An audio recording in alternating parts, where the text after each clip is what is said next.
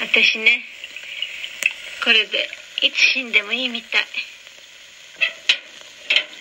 お加減いかが？ええいいわ。とってもいい気持ちよ。びっくりしたわ。いきなりお風呂入りたいなんて。でもわかるのよ。あなたの気持ち。あなたっていい方ね。ありがたい方。忘れないわゴー。ン叱られるの覚悟よその代わりきっと元気になってね。Bonjour à toutes et à tous et bienvenue dans ce nouvel épisode de Sorociné, le podcast cinéma et féministe. Je suis Pauline et aujourd'hui je suis ravie d'accueillir Manon. Bonjour Manon. Oui, bonjour Pauline.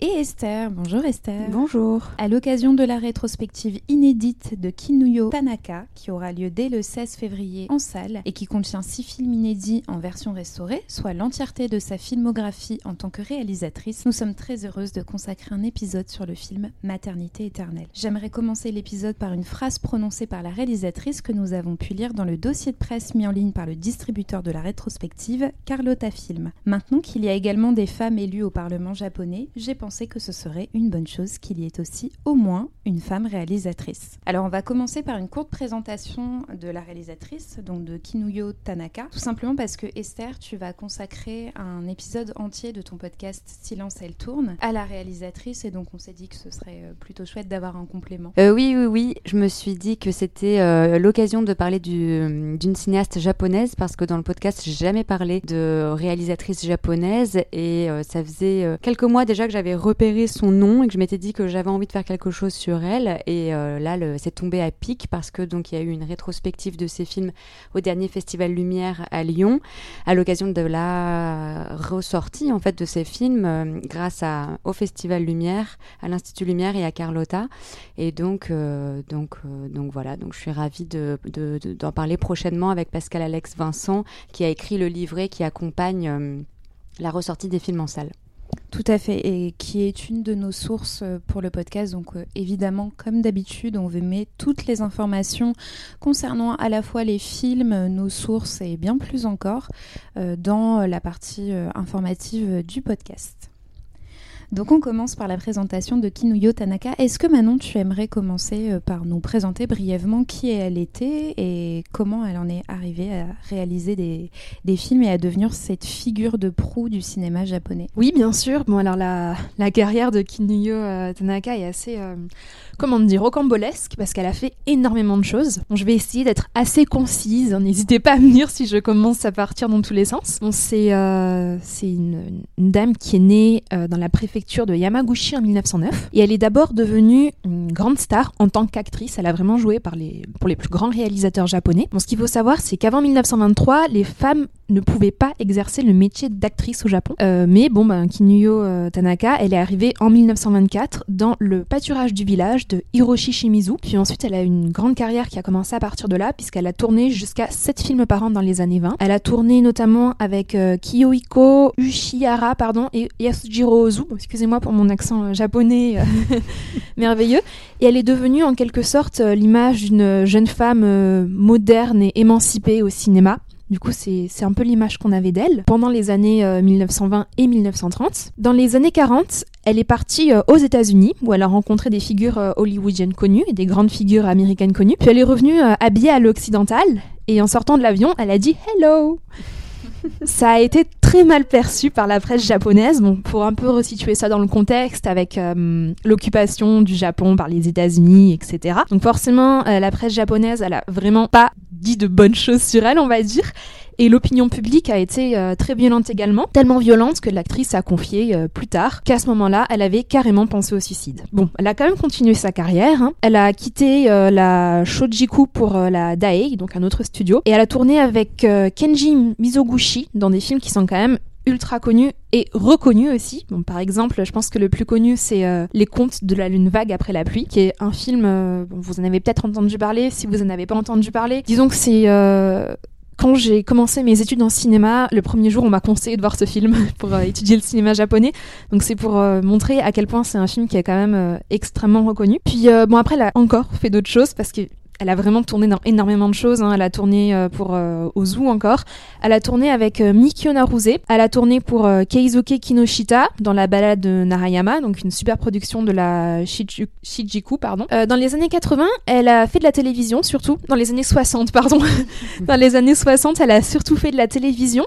Mais elle a quand même continué à faire quelques apparitions au cinéma, donc notamment chez Akira Kurosawa, mais c'est c'était plus rare, on va dire. Elle faisait surtout de la télévision à ce moment-là. Euh, elle a eu un ours d'argent à Berlin pour euh, Bordel numéro 8 à San- Sandakan pardon, de Keiku Mai. Et le film est nommé aux Oscars, donc elle a, à ce niveau-là, elle a, elle a connu une renommée internationale. Et elle est décédée en 1977 alors qu'elle joue dans un feuilleton télé. Bon ça c'est pour sa carrière en tant qu'actrice. Il y a eu un film sur elle réalisé par le cinéaste euh, Kond Ichikawa euh, qui s'appelle L'actrice, qui est sorti en 1987. On va dire qu'elle a assez marqué les gens pour qu'il y ait tout de même un prix Kinyo Tanaka qui récompense chaque année une actrice pour l'ensemble de son œuvre. Ce qu'il est intéressant, euh, sur, lequel euh, c'est intéressant de rebondir, c'est que contrairement à beaucoup de stars du muet, elle a réussi justement à se réinventer, et, on le voit euh, par la présentation que tu as faite Manon, c'est qu'elle était une grande star du cinéma muet, puis elle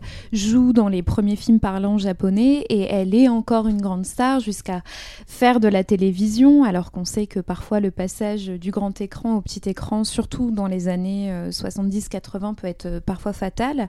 Or là, elle arrive encore à se réinventer. Elle passe de l'acting à la réalisation euh, sans problème, puisqu'on le verra tout de suite après, mais elle a euh, autant marqué en tant que réalisatrice qu'en tant qu'actrice. Et puis effectivement, euh, jusqu'à ce prix qui est un peu euh, chez nous l'équivalent du prix euh, Alice Guy qui est décerné à une réalisatrice euh, qui, euh, qui voilà, va, va vraiment être symbolique, euh, la symbolique de, de porter le nom euh, euh, de cette actrice qui est remis en fait comme un héritage aux autres. Donc c'est ça qui est assez, je trouve assez fascinant avec cette figure japonaise, c'est vraiment qu'elle est, euh, elle, elle complète à peu près toutes les cases. Elle était partout. ouais, ouais. Enfin, je, sais que je trouve ça impressionnant. Elle a joué avec tous les plus grands réalisateurs japonais. Ouais, c'est fou quand on commence à, comme tu le disais euh, tout à l'heure, Esther, quand on commence à s'y intéresser alors qu'on qu'on l'est pas forcément. Et d'ailleurs, chez Sorosine, on n'est pas du tout euh, des exemples euh, au niveau de la diversité des géographiques euh, des réalisatrices. En tout cas, voilà, quand on commence un petit peu à, chercher, on se rend compte que voilà, des pionnières, des pionnières et des premières sont présentes partout. Moi, je trouve que ce qui est hyper intéressant, c'est de voir effectivement qu'elle a traversé le cinéma du XXe siècle et que, comme vous l'avez bien dit, elle s'est renouvelée euh, avec tous les, changements euh, qu'a traversé le cinéma. Pendant ce siècle, donc euh, star du mieux comme vous l'avez dit, star de vedette de télévision. Et ce qui est intéressant, c'est sa relation avec Mizoguchi. Est-ce qu'on va en reparler après? Parce que moi, je trouve que ça, c'est digne d'un feuilleton, quoi, en fait, parce que c'était un vrai tandem de cinéma. Ils ont fait 16 films ensemble. Les plus gros succès de Mizoguchi, euh, c'est avec Kinuyo Tanaka. Donc c'est vrai qu'en fait, les cinéphiles la connaissent très bien en tant qu'actrice, mais moins en tant que réalisatrice. Tu l'as dit, Manon, c'était avec les contes de la lune vague après la pluie. Mais il y a aussi Miss Oyu, l'intendant Soncho, euh, Cinq femmes autour d'Utamaro. Et donc, c'est tous les chefs-d'œuvre de Mizoguchi. Il les fait euh, avec euh, son actrice, euh, sa muse, Tanaka. Et euh, ce qui est intéressant, c'est que qui est-ce qui va lui mettre après des bâtons dans les roues quand elle va essayer de passer derrière la caméra? Eh bien, c'est lui. Et euh, dans le livret qui est euh, qui a été écrit donc par Pascal Alex Vincent, il dit qu'il y avait des rumeurs comme quoi il aurait été amoureux d'elle. Donc, je trouve que c'est vraiment mais digne d'un feuilleton de, du réalisateur amoureux de sa muse qui veut qu'elle reste actrice toute sa vie et qui veut l'empêcher en fait de faire ce qu'elle a envie de faire. Donc ça, c'est et, finalement, c'est, il me semble, Mikio Naruse qui va plutôt l'aider à mettre le pied à l'étrier, qui va lui euh, donner l'autorisation en fait d'être troisième assistante mise en scène sur un tournage euh, d'un de ses films. Et c'est là qu'elle va observer, apprendre, euh, être hyper volontaire, hyper engagée, très courageuse, patiente, etc. Et qu'elle va faire ses preuves. Et, et va dire, bah, j'ai aucun doute sur sa capacité à réaliser des films. Ouais, euh, Naruse, Gosho et Ozu l'ont soutenu. Naruse, il a carrément vanté euh, ses éloges dans un magazine. Et Mizoguchi, ben, je trouve qu'il a été, à titre personnel, on va dire, désolé pour le jugement de ma valeur, mais assez horrible. Moi, ça m'a un peu choqué. hein. Ouais, surtout qu'il a eu des mots très violents, pardon, Pauline, mais il disait, je crois, un truc comme quoi elle avait pas assez de cervelle. Ouais, c'est ce que j'allais dire. ils ont lancé des rumeurs comme quoi elle avait, elle savait pas bien lire, qu'elle avait arrêté l'école très tôt. Je crois que c'est vrai qu'elle a arrêté l'école très tôt, mais du coup, ils se sont servis. Il me semble qu'elle a arrêté l'école vers 16 ans pour travailler, justement, parce qu'elle venait d'un milieu très rural et on, on reviendra probablement dessus quand on parlera vraiment de maternité éternelle. Mais oui, effectivement, le, jugement euh, social et, intellectuel est tout de suite venu, euh, en plus du fait que ce soit une femme, évidemment, euh, est venu tout de suite à la charge. Et c'est vrai que quand on lit ce qui a pu être dit à l'époque, c'est assez choquant. Mm après, elle a bien prouvé euh, que finalement, elle a pris sa petite revanche.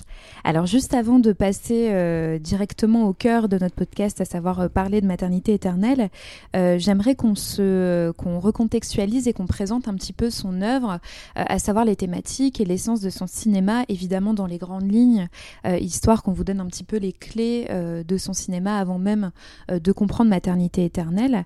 Je commence encore une fois par une, par une citation qui était euh, cette fois-ci dans le livret euh, de Pascal Alex euh, Vincent, que, que j'ai beaucoup aimé.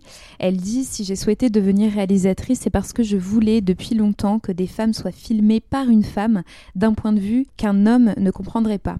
La lune s'est levée raconte une histoire classique, mais il se passe à Kyoto et à Nara et correspondent à ce que j'avais envie de filmer.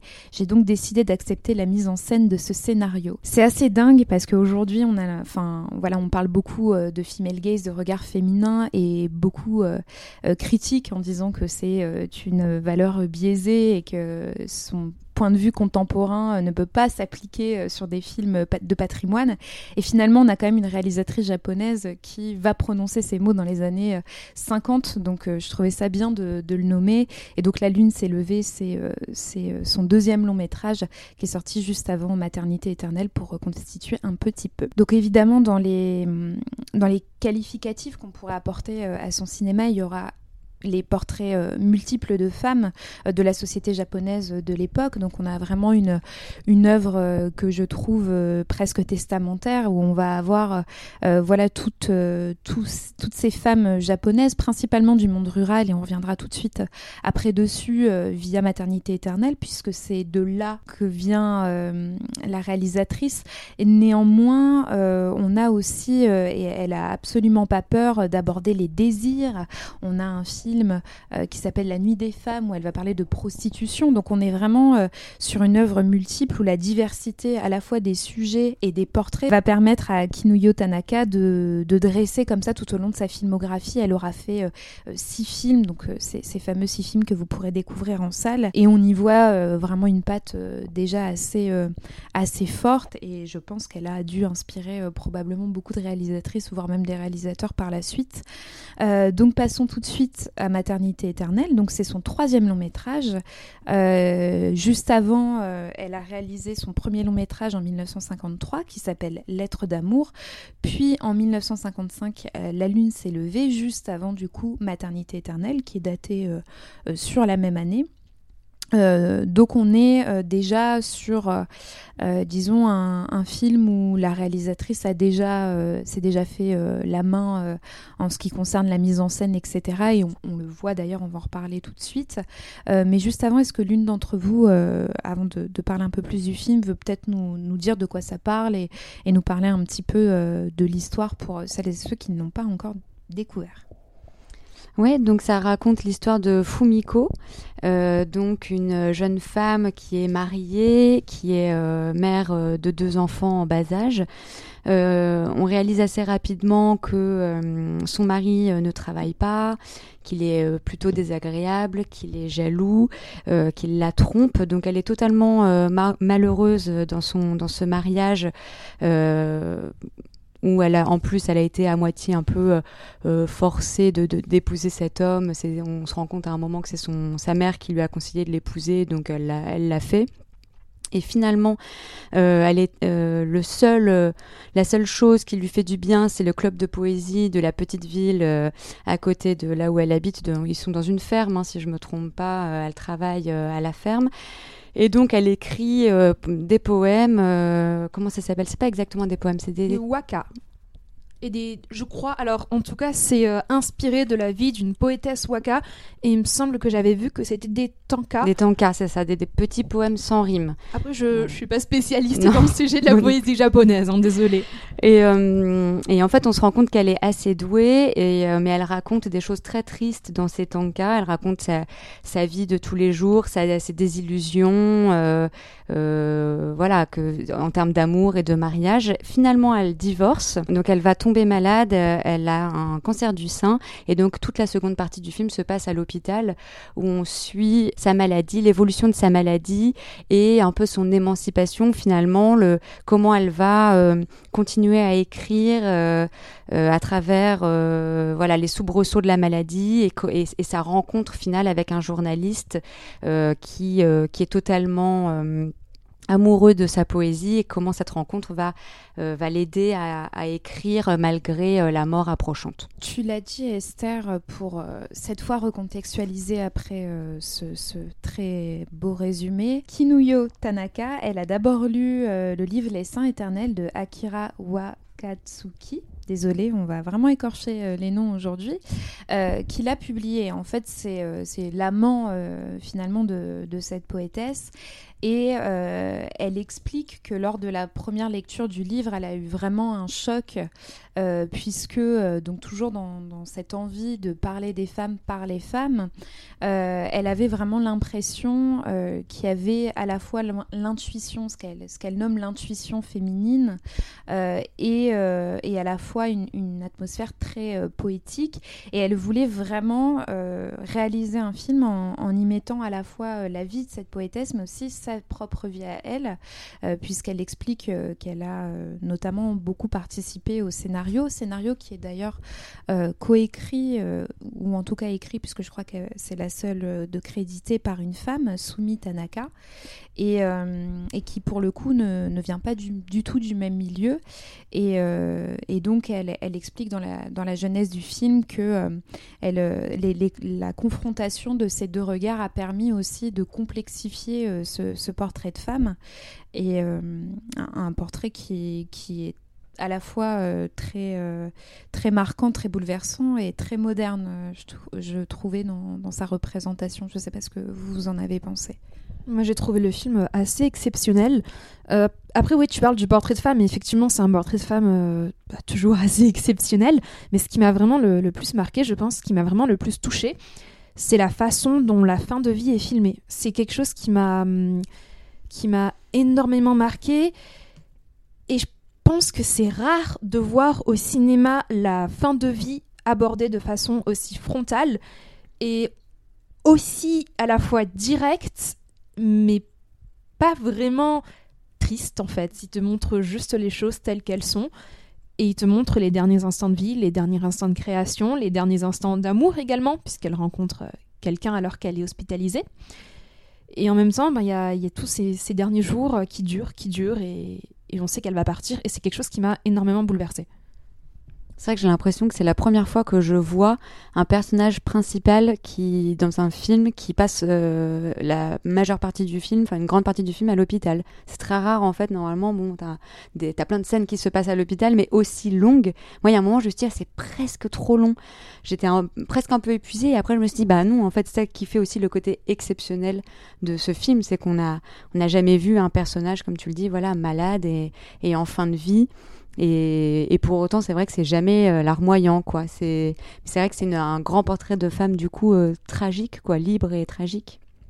Ouais, moi, ce qui m'a aussi marqué dans ces scènes d'hôpital, c'est notamment la scène d'opération où on est vraiment proche du corps. Je trouve que ça rejoint un petit peu euh, ce qu'elle a fait sur ses autres films, mais elle a ce, euh, ce sens du cadrage et du détail où elle va vraiment morceler le corps. Je pense notamment à ce plan euh, sur la poitrine avec le, le, scalpel qui est, qui est dans les mains des chirurgiens.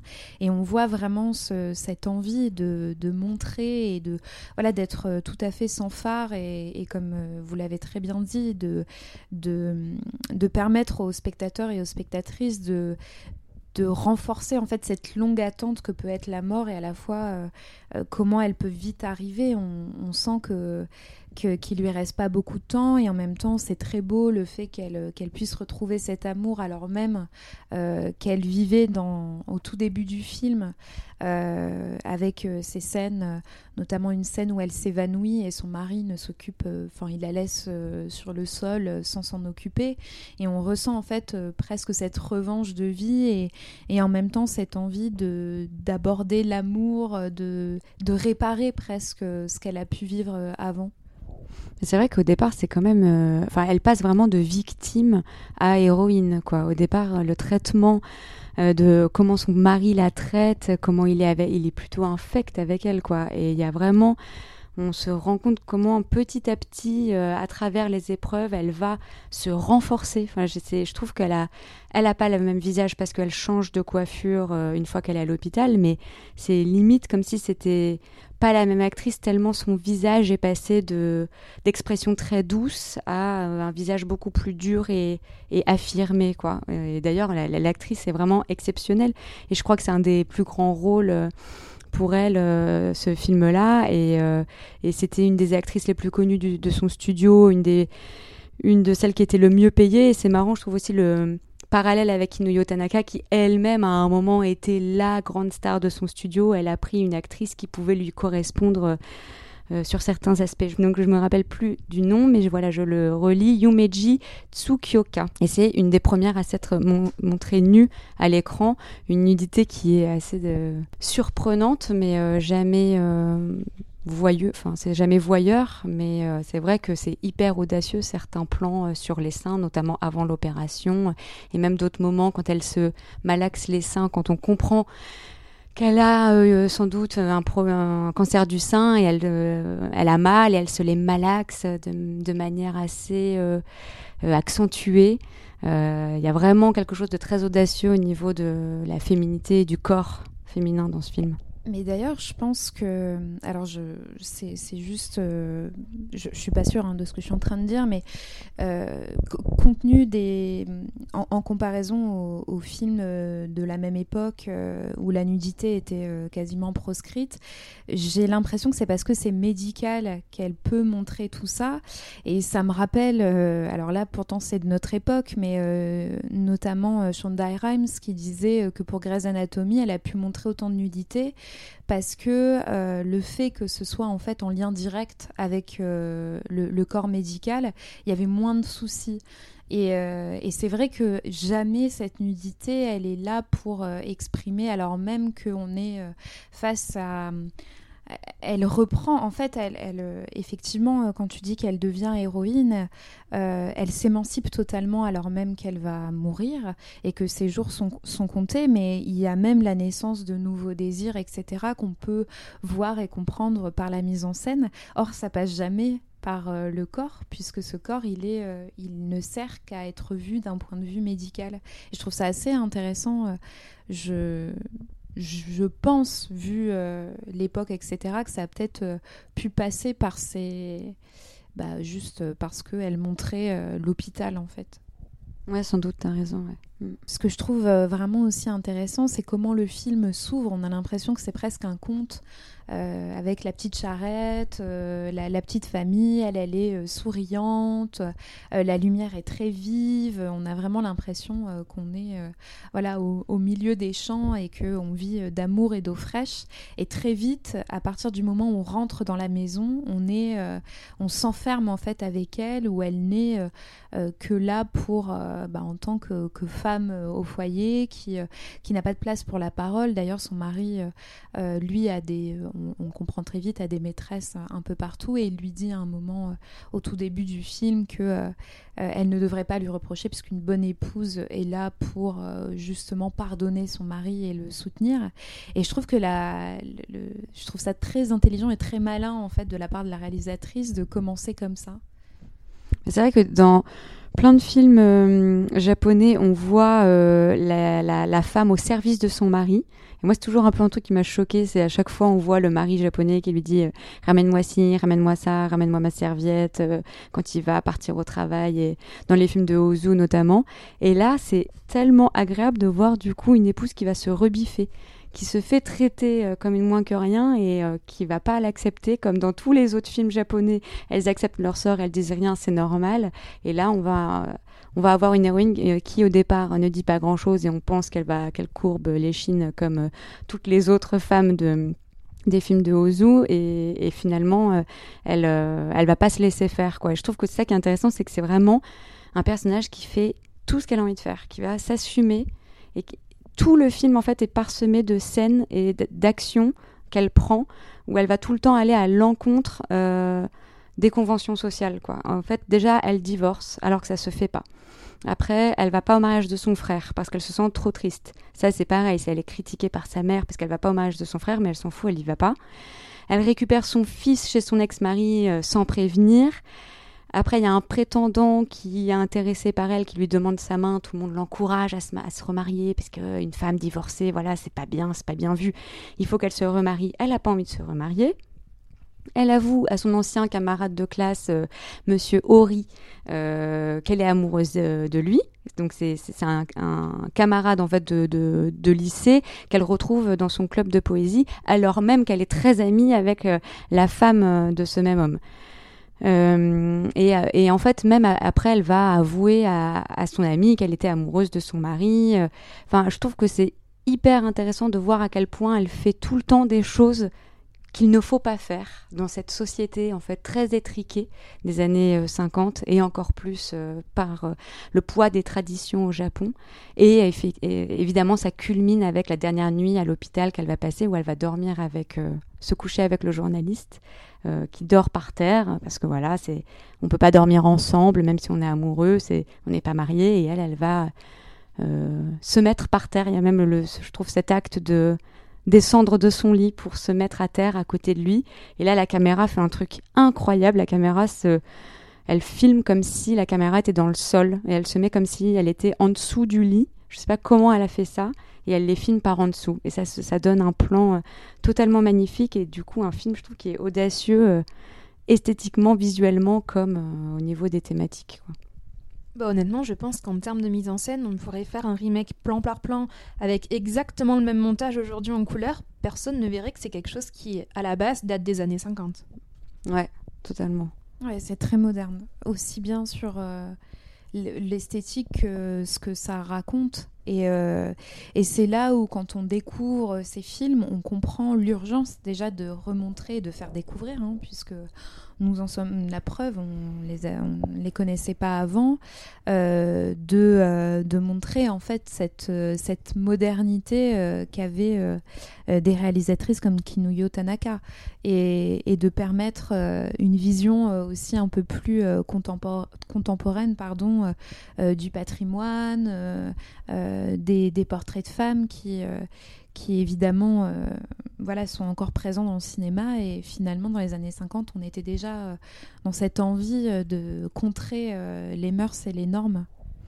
D'ailleurs, moi, ça m'a fait quand même un peu penser sa, sa trajectoire à celle d'Ida Lupino qui est quand même une grande actrice de l'âge d'or d'Hollywood. Elle a tourné avec Raoul Walsh, Nicolas Ray, Jean Negulesco, et après elle a réalisé sept longs métrages, et c'était une, des seules réalisatrices des années 40-50.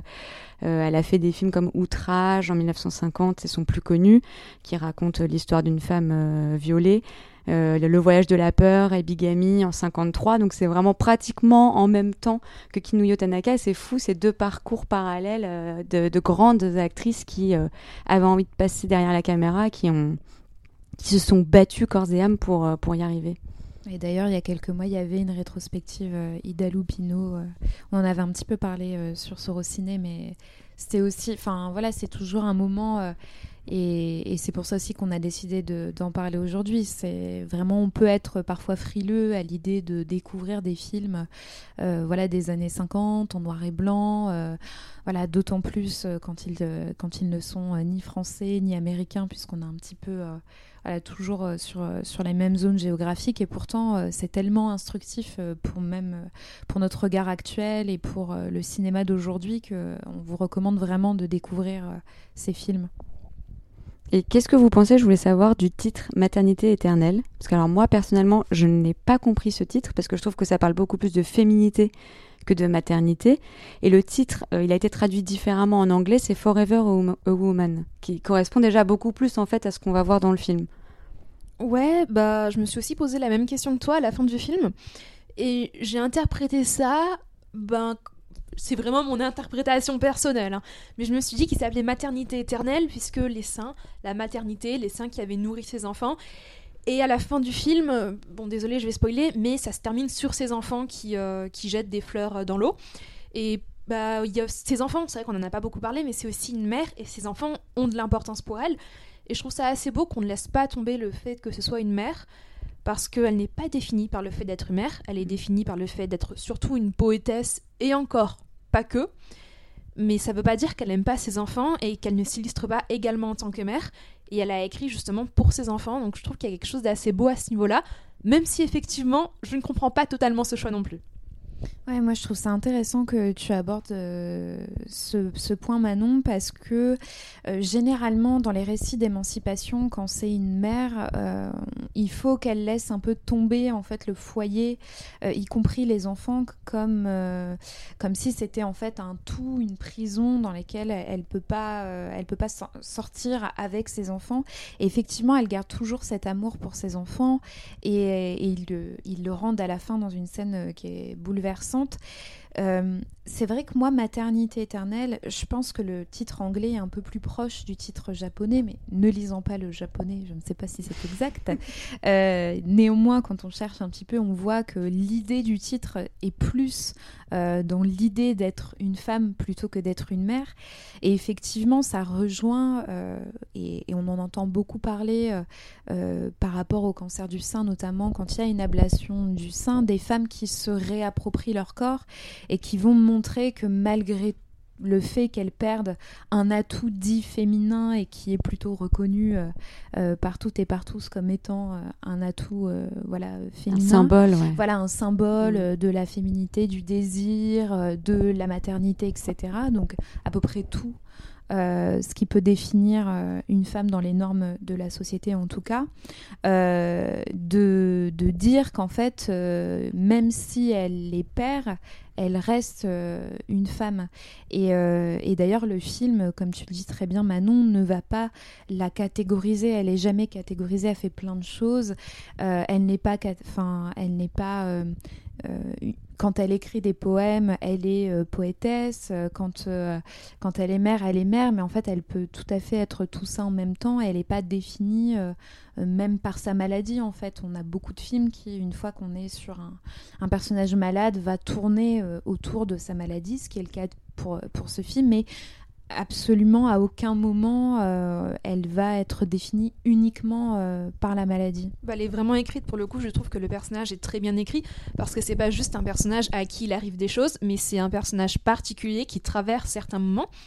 Et pour moi, la deuxième partie du film parle vraiment justement de la fin de vie, de la maladie et euh, ne serait-ce que la toute fin, même de l'impact où on voit ses enfants, donc vraiment la perte d'une personne. Moi, c'est quelque chose qui m'a vraiment énormément bouleversée, la fin.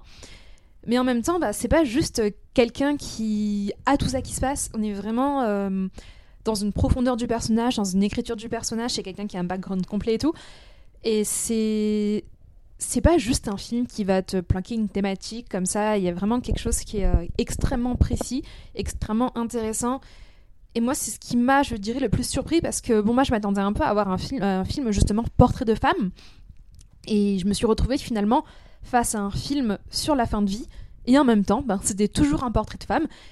Et je pense que c'est ce que j'ai préféré justement euh, dans Maternité éternelle ce que j'aime beaucoup aussi dans le film, donc euh, on, l'a dit, c'est une poétesse et, et, euh, et, du coup elle, elle trouve aussi refuge dans cet art. Et je trouve ça toujours assez symbolique de faire d'une femme qui vit qui vient en plus d'un milieu rural. Et je pense que là aussi avec la description qu'on a fait tout au début de Kinuyo Tanaka, on, sent aussi sa, propre personnalité. D'une femme qui vient d'un milieu rural, voilà s'émanciper et, trouver euh, euh, de, de l'importance et de la résonance dans l'art, tout simplement.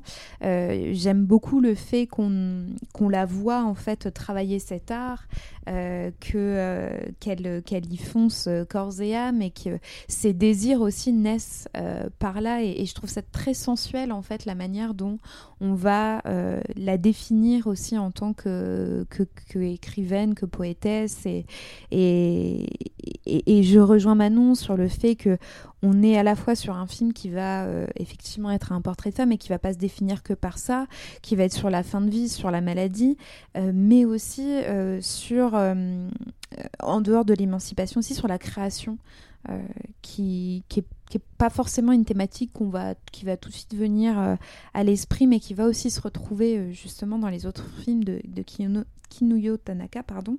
Et, euh, et je trouve que c'est aussi en ça que ça complexifie un peu euh, le film et qu'elle arrive justement à toucher euh, à peu près à tous les sujets, puisque aujourd'hui, et d'ailleurs en 2021, on a quand même beaucoup de films euh, sur les artistes, sur leur manière de créer et à quel point ils peuvent aussi s'empoisonner par cette création et empoisonner les autres.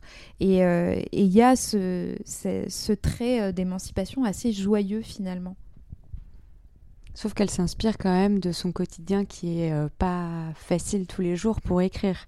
Donc c'est une création joyeuse, mais elle a il lui arrive quand même que des choses très douloureuses et c'est ça qui est à l'origine de sa création, si je me trompe oui, pas. Oui, tout à fait. Oui. Et ce qui est super beau, c'est qu'il y a plein de, de, ces petits poèmes, donc des tankas qui sont lus euh, et euh, déclamés pendant le film. Et la, la poésie est vraiment très présente en fait dans le film. Je crois que Kinuyo Tanaka s'est inspiré donc du livre écrit par son l'amant de, cette vraie poétesse Fumiko Nakajo qui est morte quand même en 1954 et le film sort en 1955. Enfin, c'est dingue. Kinuyo Tanaka, s'est euh, emparée euh, de cette thématique de la vie de cette poétesse euh, pour en faire une l'adaptation de du livre écrit par son amant, euh, voilà, euh, un an après.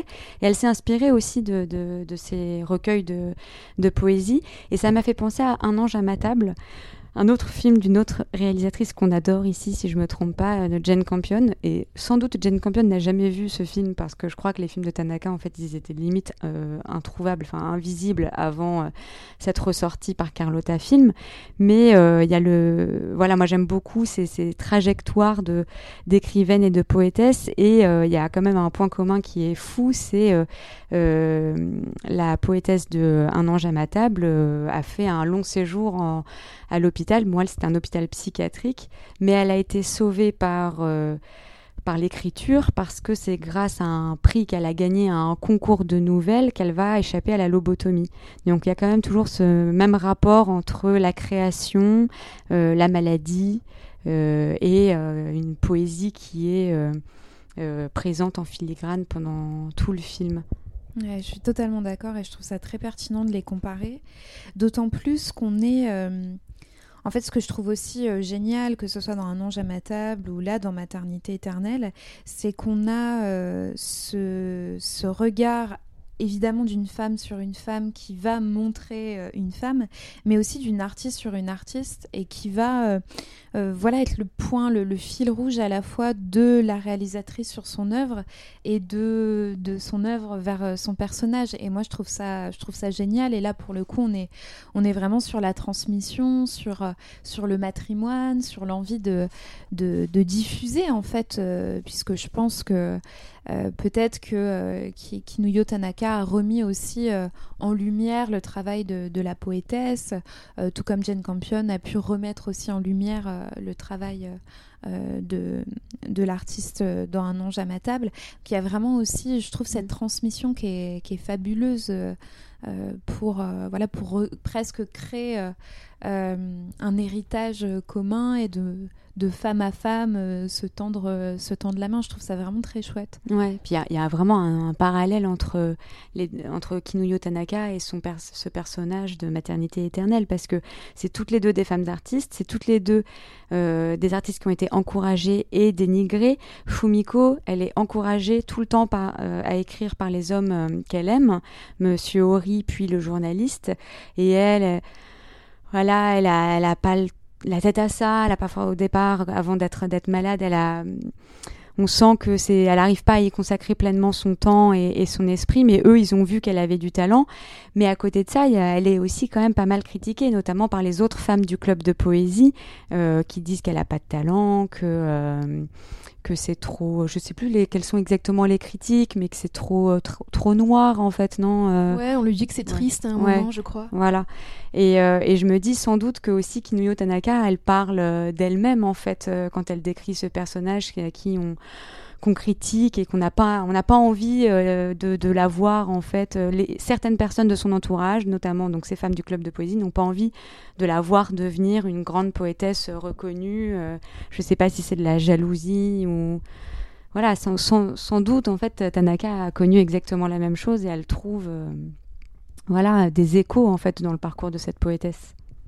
Il y a quelque chose qui est quand même que je voulais noter, c'est que dans le livret euh, donc transmis par Carlotta, le film est décrit comme étant le premier film vraiment personnel de la réalisatrice. Ouais, parce qu'elle est à l'origine du projet, si je me trompe pas. Oui, c'est ça. Oui, oui. Oui, bah, je pense que ça rejoint aussi euh, tout ce qu'on a pu dire auparavant. Euh, on, voit bien que le film est largement aussi euh, inspiré peut-être de, traits de sa vie. Et, effectivement, quand on voit les films qu'elle a pu faire avant ou ceux qu'elle a pu faire après, on a des, portraits tout à fait divers et, et différents de femmes. Mais celui-ci, quand on compare à sa vie, on voit bien qu'il y a des traits commun euh, à peu près partout. Et, pour rebondir sur ce que tu viens de dire, euh, Esther, euh, j'y vois plus lorsque les femmes du club voilà, font ces reproches et, et j'ai l'impression d'y voir aussi une, une, peur en fait de se dire que à partir de maintenant peut-être que ça peut changer et qu'elles vont elles aussi peut-être devoir s'habituer au changement et, et devoir peut-être affronter aussi certains changements et, je pense encore euh, à la comparaison avec euh, la carrière de Kinuyo Tanaka qui est donc une des premières réalisatrices japonaises. Euh, peut-être que parfois le fait d'ouvrir une porte ça peut aussi faire peur aux autres qui, bah, qui peut-être vont devoir se remettre en question ou vont avoir envie aussi d'essayer et peut-être qu'elles n'auront pas les mêmes voilà les mêmes opportunités, en tout cas les mêmes occasions, et du coup finir frustré. Je sais pas, je j'ai pas envie de suranalyser, mais j'y vois aussi ce côté euh, euh, voilà pionnière, première et, euh, et, et, l'acte d'un changement à venir. Ouais, t'as raison. J'avoue, je l'avais pas vu comme ça. Ben même ne serait-ce que dans sa place de réalisatrice. c'est vrai que je l'ai pas dit tout à l'heure, on l'a pas dit tout à l'heure, mais bon, le film, elle l'a fait en 1953. Et en 1952, tous les films produits par des sociétés de production au Japon étaient réalisés par des hommes. Il y avait quand même zéro réalisatrice en 1952. Donc on peut vraiment dire qu'elle est arrivée à un moment où il n'y avait vraiment pas de réalisatrice, ou même pas encore de réalisatrice. Bon, si on étudie un peu plus euh, le sujet, on s'aperçoit qu'il y avait deux autres femmes euh, qui ont été pionnières mais euh, elle est vraiment, c'était vraiment une des premières et elle a quand même fait un travail assez considérable à ce niveau-là. Après, ce que je trouve aussi intéressant, c'est que ben, vous disiez que les, autres femmes du club de poésie, euh, alors soit la critiquer, la jalouser, on ne sait pas trop, mais je trouve ça aussi intéressant parce qu'elle est, elle est vraiment montrée en tant qu'humaine, elle n'est pas montrée en tant que super personnage, super artiste. C'est vraiment une femme qui essaye de faire euh, ses créations, qui propose ses créations, et après, elles sont appréciées, elles ne sont pas appréciées il y a une discussion autour de ces créations, il y a une discussion autour de l'art, et c'est quelque chose qui m'a beaucoup plu aussi. C'est vrai que c'est un personnage assez intéressant, enfin, qui a plein de fragilités, qui les assume, qui fait plein de choses totalement inattendues. Euh, c'est pas du tout un personnage euh, monochrome quoi. Elle a vraiment euh, plein de traits de personnalité plus ou moins aimables, plus ou moins acceptés. Il y a un moment, moi je sais pas ce que vous avez pensé de cette scène, c'est quand elle prend euh, un bain chez son amie. Oui. voilà. Alors donc son amie, c'est comment elle s'appelle? Kinuko. donc c'est la veuve de Monsieur Ori parce que donc Monsieur Ori est, est, mort d'une maladie. Et elle va prendre un bain et elle est super bien. C'est après son opération. Donc elle a, euh, elle a plus de sein. Et en fait, son amie lui met de l'eau chaude et à un moment, en fait, elle va voir le buste euh, de Fumiko dans le bain et elle va être totalement choquée par cette vision euh, de, de, ce buste sans sein. Et c'est vrai qu'elle prend pas vraiment de pincettes avec son amie qui sort d'une opération douloureuse. Et, et, en fait, Fumiko va devenir un peu provocante. Euh, c'est là, à ce moment-là, qu'elle va lui dire, euh, bah tu sais, en fait, j'ai aimé ton mari, euh, j'étais amoureuse de lui, et elle va tout lui, tout lui raconter. Et elle voilà, elle devient presque pas insolente, mais un peu provocante. Et je trouve que c'est un personnage, voilà, comme, comme ça, qui fait sans cesse des choses inattendues. Je sais pas ce que vous avez pensé de cette scène. Je trouve qu'il y a des mécanismes humains dans les interactions sociales qui sont super intéressants justement parce que bon, euh, tout n'est pas blanc, tout n'est pas noir, il n'y a pas tout le monde qui s'entend ou tout le monde qui ne s'entend pas. C'est vraiment beaucoup plus compliqué. On voit qu'elle est par exemple, euh, elle est amie, puis elle est restée amie avec euh, la femme de son crush, puis la veuve du coup de son crush.